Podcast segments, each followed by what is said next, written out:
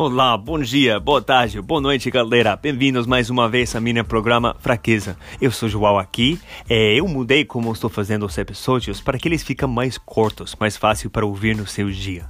Hoje eu vou falar sobre como ler a Bíblia, as coisas que meu pai me ensinou, as coisas que eu aprendi e as coisas que eu vi no, na vida real.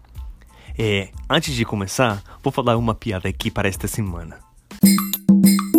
Então, a piada é assim.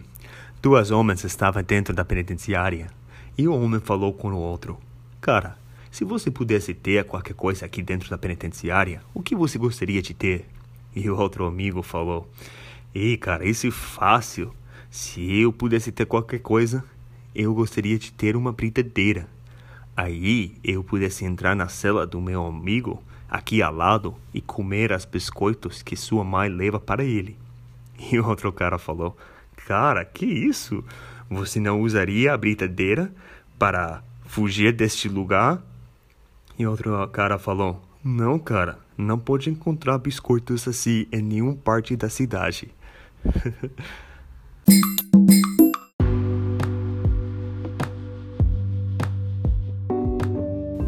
Então, vamos lá. Hoje eu vou falar sobre como ler a Bíblia. E antes de começar, gostaria de falar primeiramente sobre a mentira mais popular sobre a Bíblia. As pessoas ao redor do mundo, muitos dizem e pensam que eles não podem ler a Bíblia sozinhos, porque eles não vão entender. E se eles entenderam, vão entender de forma errada. Mas isso é uma mentira, porque Jesus falou em João 16 que o Espírito Santo pode chegar a qualquer pessoa e ajudar a ela a entender a Bíblia de uma forma certa. Também em 1 João 2,27 fala que a unção, o Espírito Santo, pode ensinar sobre todas as coisas. Também em outros lugares, é, Paulo explica que não precisamos de homens para nos ensinar, mas o Espírito Santo de Jesus pode nos ensinar. A segunda coisa que você tem que entender é que isso não é um livro velho, antigo, chato, cheio de regras e coisas que não aplica para hoje. Aqui tem palavras do Pai para você, como uma carta de amor para você. E Jesus, ele é vivo. Então, se estas são as suas palavras, você pode entender, cara, dele para você e para a sua vida.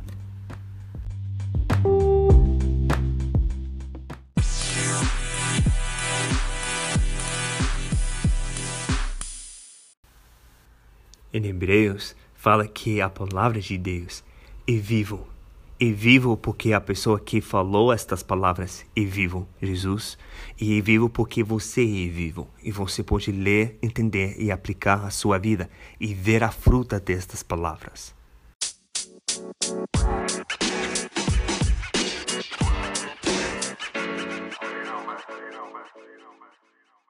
Então, obviamente é uma uma tema muito grande, mas hoje eu só vou falar um pouco. Vou falar três dicas, talvez para te ajudar. A primeira, a primeira seria que quando você lê a Bíblia, você tem que entender que esta palavra que está escrito aqui é de Deus para você, para a sua vida. Então, o mais importante é começar no Novo Testamento e ler o Evangelho de São João. E aí, quando você leia, você não está lendo para receber conhecimento sobre as coisas em geral. Você tem que ler para entender sobre Jesus, sobre o que ele fez e quem ele é e o que ele quer para a sua vida. Então, quando você leia, leia devagar. Não leia rapidinho. Você não tem que ler um livro, dois livros, três livros hoje. Leia um parte pequeno e pensa sobre ele. Esforça a sua mente pensar sobre o sentido que este parte tem para a sua vida.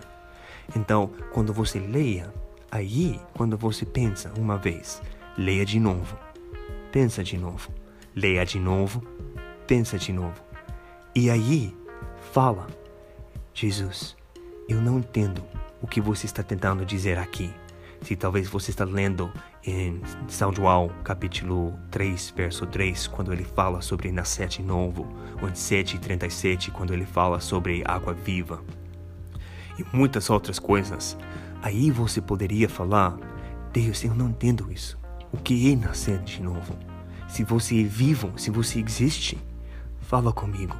Me, me dá o Espírito Santo agora aqui para me ajudar a entender e fala com ele, conversa com ele sobre as palavras. Aí leia de novo e pensa sobre eles. E pouco a pouco você vai entender o sentido dessas palavras, não como palavras, mas como palavras vivas de Jesus para você. E quando você começa a entender, aí novos pensamentos, isso é o Espírito Santo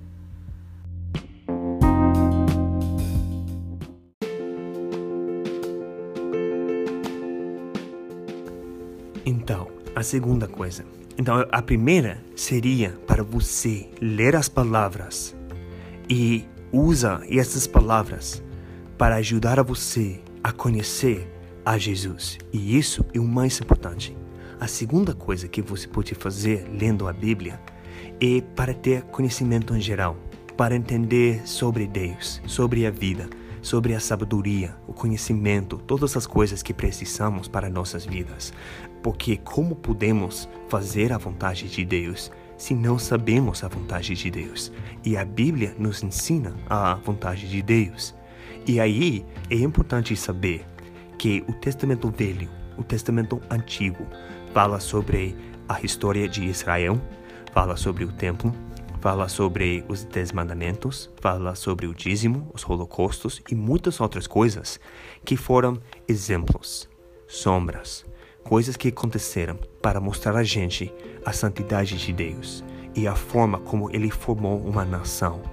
Mas tudo isso foi cumprido, foi feito no Novo Testamento, em Jesus. Então, se uma pessoa está tentando tirar algo do Testamento Velho e aplicá-lo para hoje, isso está errado. Se uma pessoa quer que você faz como holocaustos hoje, visita um templo, obedece os dez mandamentos, paga um dízimo, tudo isso é do Testamento Velho que foi cumprido em Jesus. Agora, Deus não quer que pagamos um dízimo, fazemos holocaustos ou visitamos um templo. Ele quer que acreditamos em Jesus, que Ele fez tudo o necessário para a gente ser justificado e aí começar a viver como um filho de Deus, um filho dele. Então, outra vez mais, eu pudesse falar sobre isso para muito tempo, mas hoje estou tentando fazer todo este podcast um pouco mais curto para que as pessoas não tenham que ouvir muito para entender as coisas que estou falando. E acho melhor assim.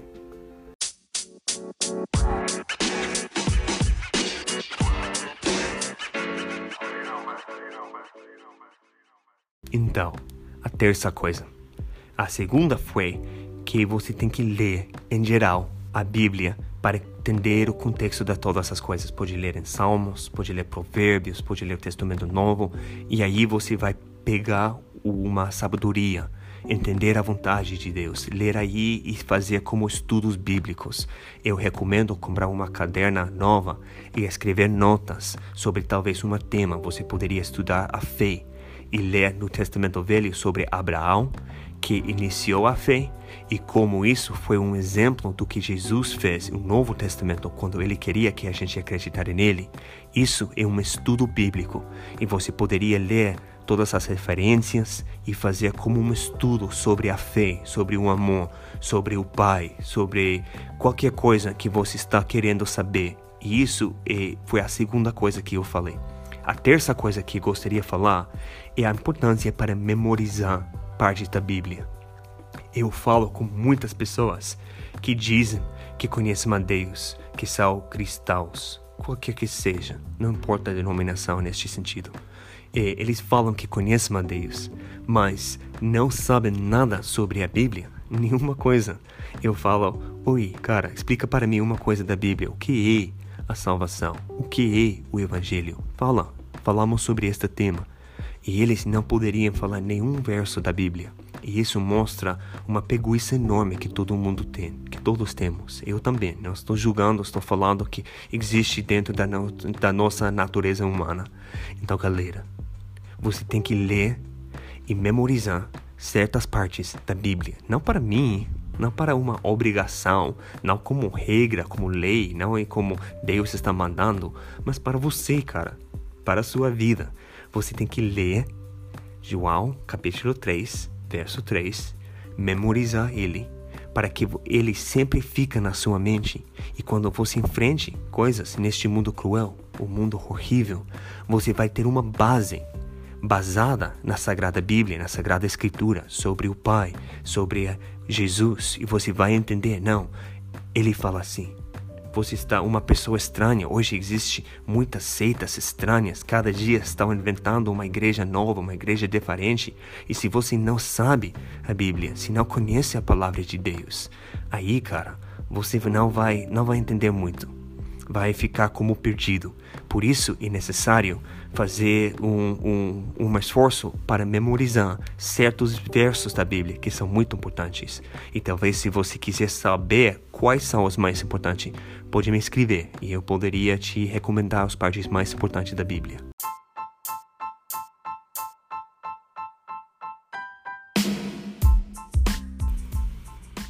Então, meus queridos amigos, para concluir, três formas para ler a Bíblia. Um, lendo para conhecer a Jesus, falando com Ele e pensando devagar sobre suas palavras. São vivas porque Ele é vivo. 2. Fazendo um estudo bíblico sobre um tema, escrevendo notas e construindo uma base para a sua vida. 3. Memorizando partes específicas, versos específicos, para você entender e lembrar para o resto da sua vida. Muito obrigado por ouvir. Mais uma vez, eu sou João. Este programa se chama Fraqueza. Eu vou voltar a semana que vem para continuar. Um abraço forte para todos vocês. Até a próxima.